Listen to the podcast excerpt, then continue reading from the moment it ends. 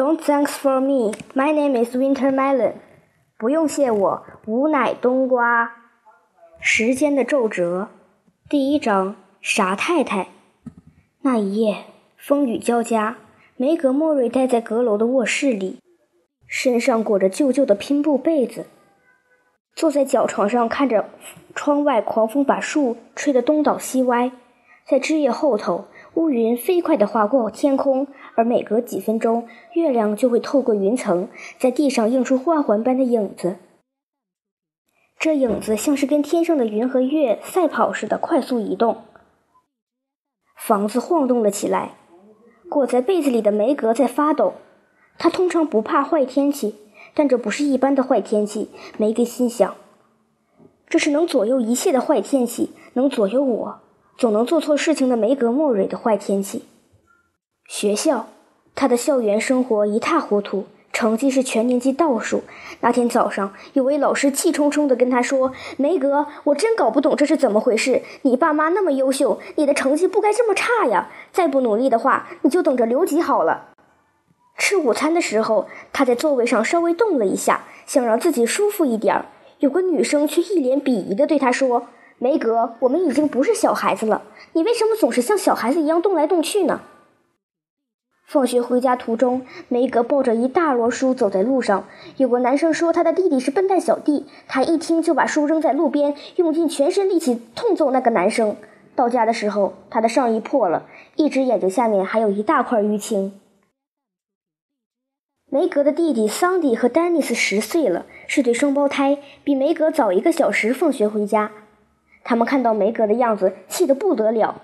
非要打架的话，就让我们出手吧。他们对梅格说：“坏孩子，我就是坏孩子。”梅格心里酸酸的。他们也会这样说我，妈妈不会，可是他们会，别人会。真希望，爸爸。可是现在，只要想起爸爸，还是会掉眼泪的。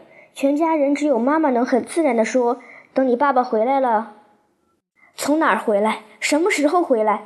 妈妈一定是知道别人怎么说的，也一定听过那些没有凭据的恶毒谣言。这些流言蜚语重重的伤了梅格，想必妈妈也一样。但即使妈妈真的没有受到影响，从她的外表也一点看不出来，没有东西能扰乱她脸上的平静。为什么我不能像妈妈一样把感觉藏起来？梅格心想。为什么我的心事全写在脸上？狂风吹得窗户咯咯作响。梅格把被子裹得更紧，蜷在枕头上的灰色猫咪张嘴打了一个大哈欠，露出粉红色的舌头，之后又把头缩回去，蜷成一团继续睡。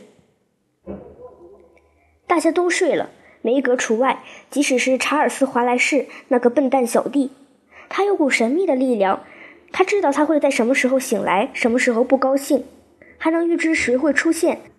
有好几个晚上，他踮着脚尖爬到阁楼上来找他。现在就连他也睡着了。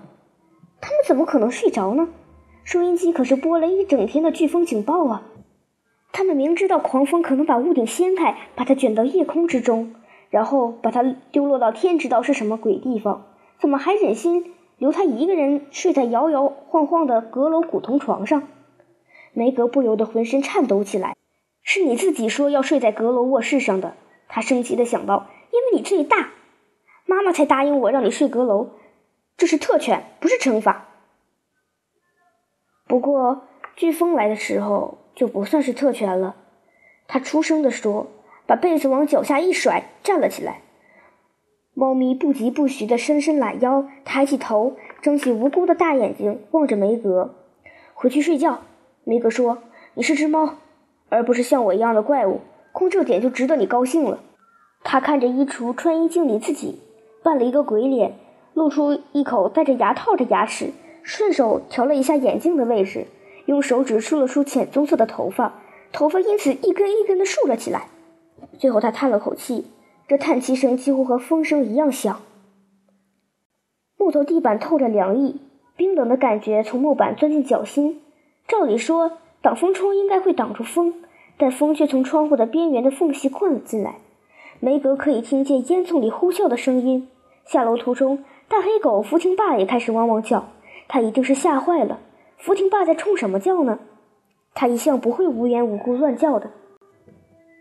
突然，梅格想到一件事：今天他去邮局拿信的时候，听到大家在聊流浪汉从警察局局长邦康夫人家偷走十二条床单的事。那个流浪汉还没抓到，说不定正在往他家过来呢。莫瑞家位于后巷的偏僻处，附近没什么人家，所以流浪汉这次的目标可能不只是床单而已。梅格在邮局没仔细听关于流浪汉的事儿。因为那时邮局局长脸上正甜甜的笑着，拉住他问最近有没有爸爸的消息。梅格离开小小的房间，穿过阁楼的暗影，撞上了乒乓球的桌子，现在雪上加霜，屁股还青了一块。他想。接着他又撞上了他的旧娃娃屋、查尔斯·华莱士的木马，还有双胞胎弟弟的电动火车。天底下的倒霉事怎么都发生在我身上啊！他对一只大泰迪熊娃娃狠狠地说。下了楼梯后，梅格就一动不动地站在梯脚旁，倾听四周的声音。右边是查尔斯·华莱士的房间，静悄悄的；左手边的主卧也是一点声音都没有。妈妈一个人静静地躺在双人床上。梅格踮起脚尖，走过门厅，走进双胞胎弟弟的卧室。他推了推眼镜，好像眼镜能让他在黑暗中看清楚一样。丹尼斯在打鼾。桑迪喃喃嘟囔了几声棒球之后，就安静了下来。双胞胎从没有遇遇到过烦心事儿，他们不算顶顶好的学生，但也算不上是坏学生。成绩方面通常拿良，偶尔拿到优或中，而他们对这样的成绩很满意。他们身体强壮又跑得快，各类竞赛都相当拿手。如果莫瑞家有人挨揍，一定不会是桑迪和丹尼斯。